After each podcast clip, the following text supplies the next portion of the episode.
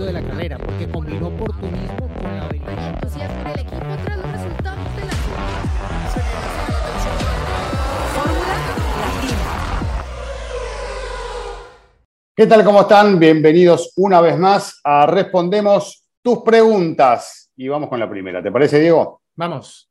¿Qué tal amigos de Fórmula Latina? Mi nombre es Alan, soy de Morelos, México, y mi pregunta es la siguiente. ¿Cuántos juegos de neumáticos tiene disponible cada equipo por gran premio y quién regula qué tipo de neumáticos se pueden usar? Saludos a todos.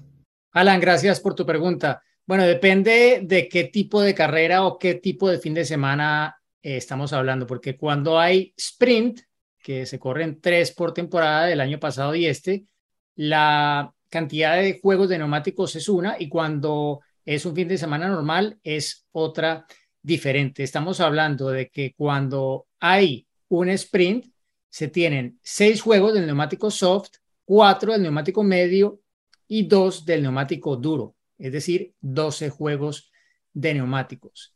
Cuando estamos hablando de un fin de semana en el que no hay sprint, se tienen más juegos de neumático soft, se pasa de 6 a 8.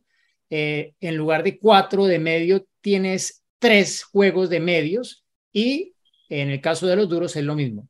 Tienes dos juegos. Tienes en total eh, un poco la distribución es diferente entre el medio y el blando, la cantidad de juegos que hay disponibles, si es o no sprint, pero aparte tienes un juego más porque son 13 en total para el fin de semana en el que es normal y no tienes una carrera sprint de por medio. Adicionalmente, hay que mencionar que los neumáticos de lluvia también están limitados, ¿no? Hay cuatro juegos de intermedios y tres de lluvia.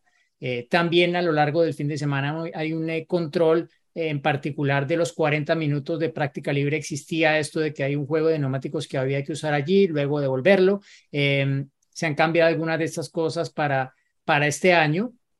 Y también es un requisito, eso siempre, y a veces eso marca diferencia en la carrera, tienen que todos los pilotos guardar un juego de neumáticos soft para la clasificación en Q3. Es decir, si no llegas a Q3, te queda nuevo, pero si llegas a Q3, seguramente lo vas a usar allí, salvo que seas Max Verstappen, porque te has ahorrado tantos antes que tienes eh, juegos de sobra en la Q3 para luego tener también alguno nuevo en la carrera, como ha ocurrido en las eh, últimas eh, competencias.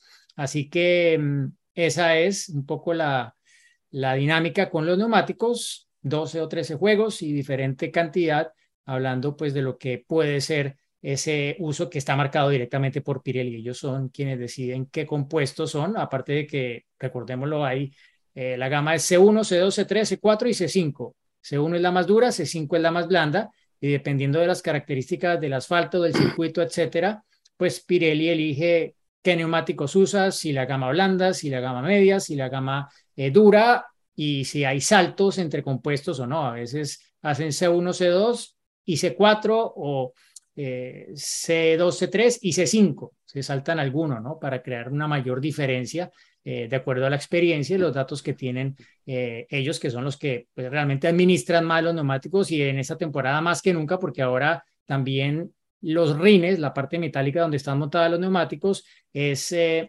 parte de los componentes que son iguales, estándar para todos los autos y eso le da a Pirelli la posibilidad de controlar mucho más cómo los equipos usan cada uno de los neumáticos.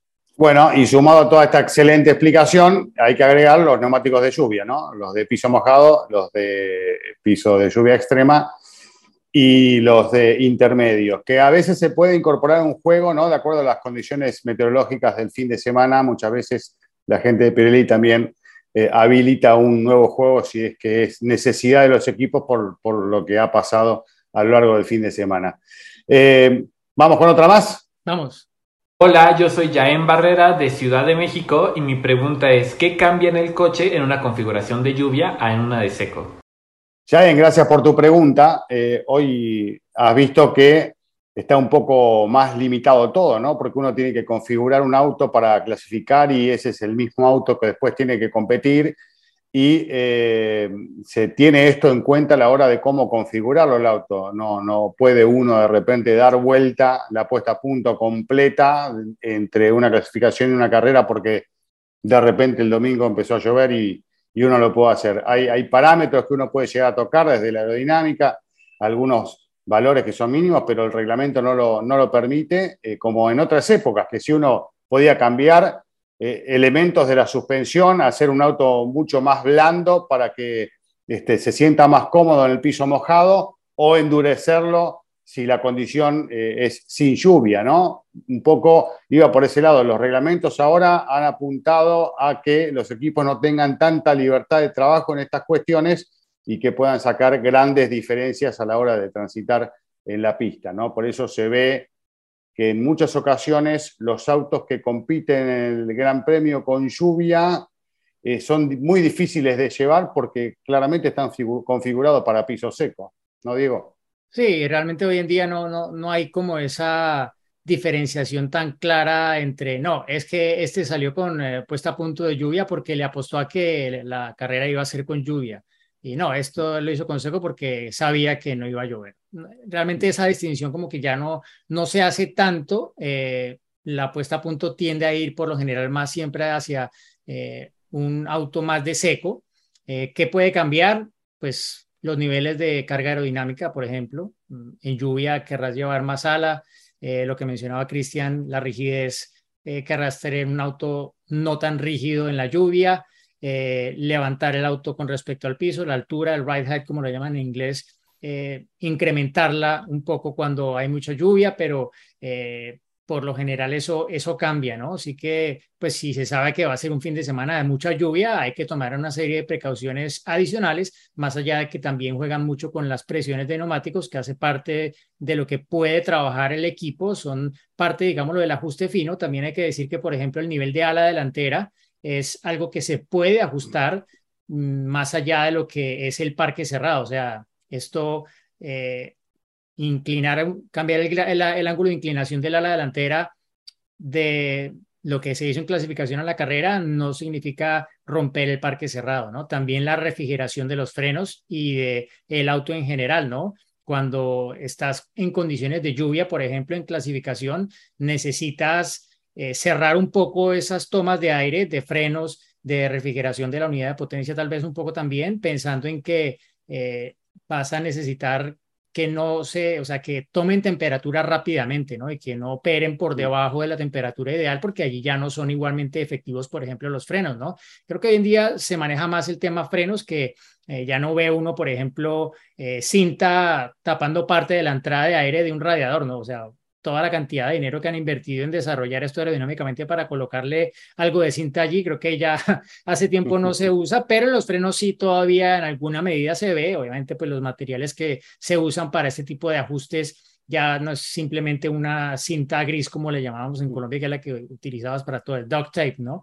Eh, entonces son, sí, son esos un poco los, los ajustes. Eh, no sé si se me queda algo, pero bueno, siempre habrá cosas que se pueden modificar, algunos parámetros de funcionamiento de la unidad de potencia que el piloto puede gestionar en el volante. Saben que tiene pues, una serie de, sí, una serie de configuraciones que, que hacen que varios parámetros se coloquen en cierta posición que hace el auto más manejable en condiciones de lluvia, ¿no? Sin tener que ajustar eh, uno por uno, ¿no? Sin tener que ajustar eh, un poco el diferencial, eh, no sé, diferentes parámetros de, que tienen que ver con la entrega de potencia, por ejemplo, y con cómo funciona la, transmisión en conjunto con ello, ¿no?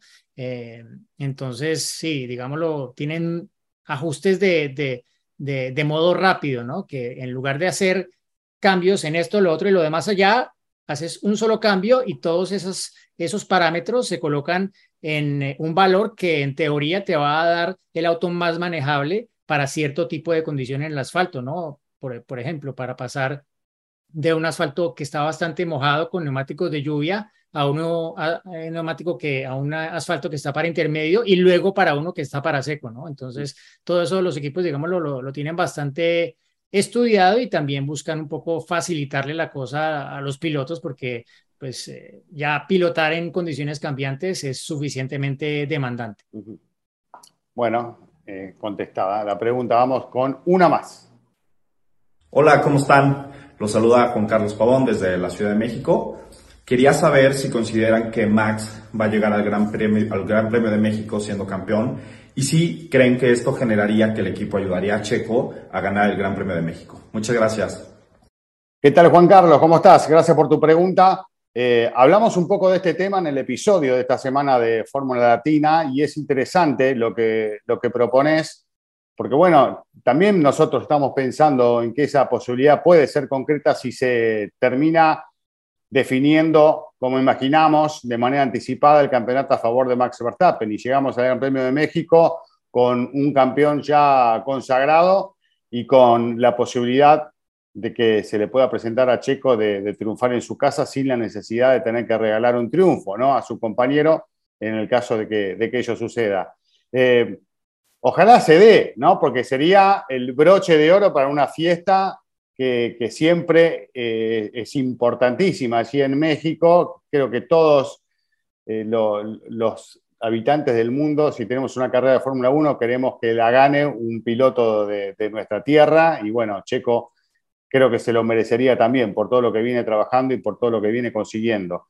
Eh, desde ya hay otras cuestiones que eh, nos demostrarían que si esto se da y de repente Checo aparece con un auto demoledor y, Verstappen no tanto, o las situaciones son distintas a la inversa de lo que venimos viendo hoy, nos preguntaríamos por qué no pasó antes, ¿no? Que están esperando a que pase en México. Pero bueno, este, quiero que llegue ese fin de semana y ojalá se le dé a Checo la posibilidad de triunfar en su casa. Sí, yo creo que me sorprendería si no llega ya definido el título de pilotos a, México y obviamente pues esto le daría a Checo la oportunidad un poco de, tener ese protagonismo que obviamente pues no ha tenido a, lo largo del año hasta ahora por, por verse superado por Max, ¿no? Eh, y pues porque obvio él llegó a un equipo que antes de que llegara allí ha sido el equipo de, de Verstappen, ¿no? Y los esfuerzos han estado siempre en camino de, que él sea campeón del mundo como lo consiguieron el año anterior. Entonces, pues hombre, ojalá que, así sea. Eh, también, como lo dice Cristian, estoy de acuerdo. O sea, lo último que quiere Checo es que le regalen una victoria, ¿no? Eh, lo primero que va a tener que hacer es estar ahí.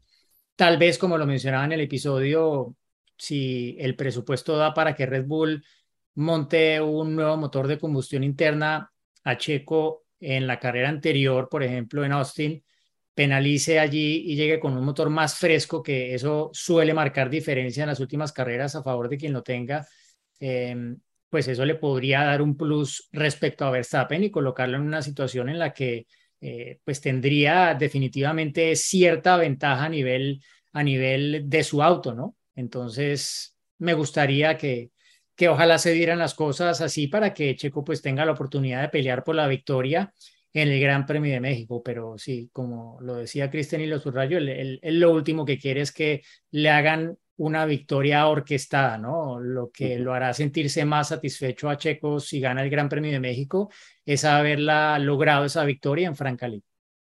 Exactamente, y pelear contra Ferrari, que también va a estar fuerte, imaginamos, en ese Gran Premio y el resto de los rivales como Mercedes. Pero bueno, hasta aquí llegamos con respondemos sus preguntas. Eh, esperamos cualquier inquietud que tengan, que nos la trasladen a través de las redes sociales.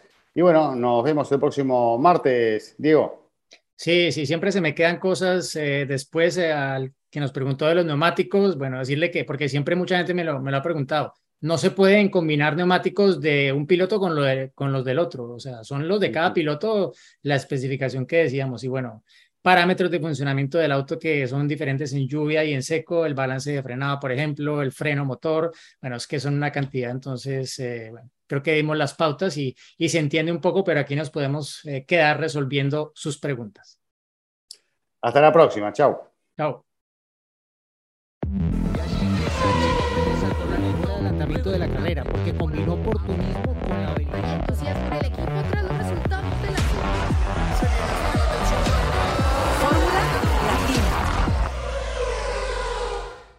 Step into the world of power, loyalty, and luck. I'm gonna make him an offer he can't refuse. With family, cannolis, and spins mean everything. Now, you wanna get mixed up in the family business. Introducing The Godfather at Choppacasino.com. Test your luck in the shadowy world of The Godfather slot. Someday. I will call upon you to do a service for me. Play the Godfather. Now at Chumpacasino.com. Welcome to the family. No purchase necessary. VGW Group. Void where prohibited by law. 18 plus. Terms and conditions apply.